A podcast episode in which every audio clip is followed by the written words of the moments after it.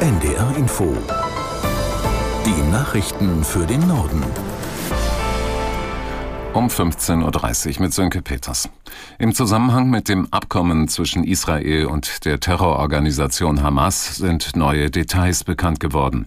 Medienberichten zufolge soll die Feuerpause morgen beginnen, aber erst wenn die ersten zehn israelischen Geiseln von der Hamas freigelassen wurden. Im Gegenzug will Israel palästinensische Gefangene freilassen. Björn Dake in Tel Aviv zu der Frage, wie der Austausch ablaufen soll. Es sollen jeweils zehn Geiseln der Hamas freikommen, im Gegenzug für einen Tag Feuerpause und auch im Gegenzug dafür, dass dann 30 Häftlinge, palästinensische Häftlinge aus israelischen Gefängnissen freikommen. Das Ganze soll sich also über die nächsten Tage hinziehen und es gibt auch die Option, das Ganze dann noch zu verlängern. Ein weiterer Tag Feuerpause und dann weitere Entlassung. Das ist jetzt mal vereinbart.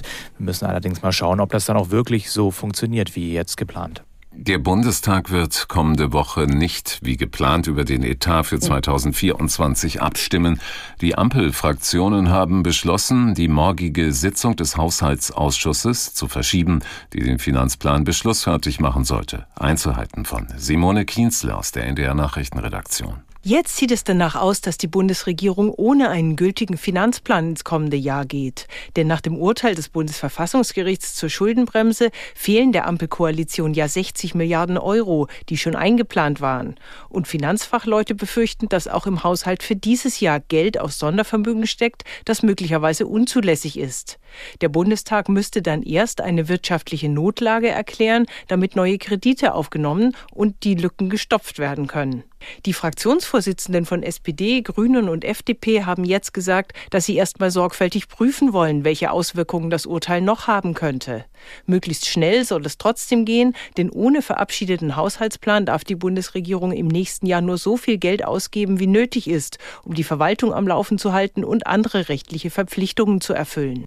Die Niederländer wählen heute ein neues Parlament.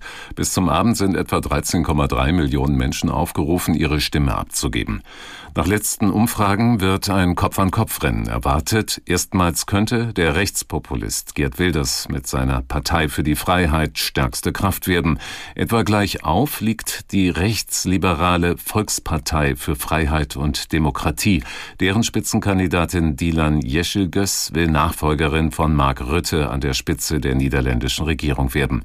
Chancen hat auch das rot-grüne Wahlbündnis mit dem Spitzenkandidaten und früheren EU-Kommissar Kommissar Timmermans. Im Sommer war die Mitte-Rechts-Koalition von Premier Rütte im Streit über die Migrationspolitik geplatzt. Rütte kündigte danach seinen Abschied aus der niederländischen Politik an.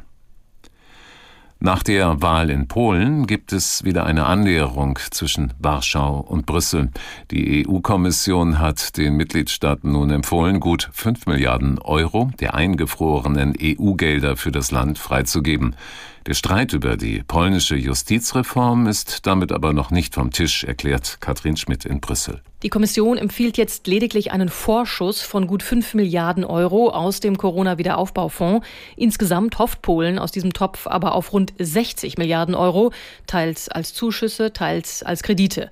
Die Auszahlung dieser Mittel müsse aber unbedingt weiter an konkrete Bedingungen geknüpft bleiben, erinnert heute etwa der FDP-Europaabgeordnete Moritz Körner. Er meint damit allen voran den Wiederaufbau des Rechtsstaats und die Bekämpfung der Korruption. Denn bisher gibt es dazu ja nicht mehr als Willensbekundungen von Donald Tusk, dem bisherigen Oppositionsführer, der ja vor gut einem Monat die Wahl in Polen gewonnen hat, aber noch längst nicht sicher im Amt ist. Viele EU-Parlamentarier, wie der Chef der CDU-CSU-Gruppe Daniel Kaspari, werten den Vorschuss deshalb auch als Symbol des guten Willens, als Anschubfinanzierung für einen erwarteten Start im Amt von Tusk. Die Regierungen Deutschlands und Italiens treffen sich heute in Berlin zu gemeinsamen Beratungen. Sie werden von Bundeskanzler Scholz und der italienischen Ministerpräsidentin Meloni geleitet. Aus Berlin Kai Clement. Bei dem Treffen soll auch eine Übereinkunft unterzeichnet werden, ein sogenannter Aktionsplan. Darin geht es beispielsweise um regelmäßige Treffen der Außen- und Verteidigungsminister beider Länder. Nach Informationen der Nachrichtenagentur Reuters streben Deutschland und Italien im Rahmen der Energiewende zudem den Bau einer Wasserstoffpipeline an, die die Länder mit Nordafrika verbinden soll. Auch das Thema Migration dürfte eine große Rolle spielen, so wie beim Besuch von Scholz in Rom im Juni. Scholz hatte damals angemahnt, dass Flüchtlinge an den EU-Außengrenzen registriert werden müssen. In der FDP wird es eine Abstimmung über den Verbleib in der Ampelkoalition geben. Der Antrag auf eine bundesweite Mitgliederbefragung hat die nötige Unterstützung bekommen. Hinter der Initiative stehen 26 Landes- und Kommunalpolitiker. Sie fordern nach den schlechten Wahlergebnissen der FDP Konsequenzen für die Regierungskoalition. Konkret sollen die Mitglieder die Frage beantworten, soll die FDP die Koalition mit SPD und Grünen als Teil der Bundesregierung beenden?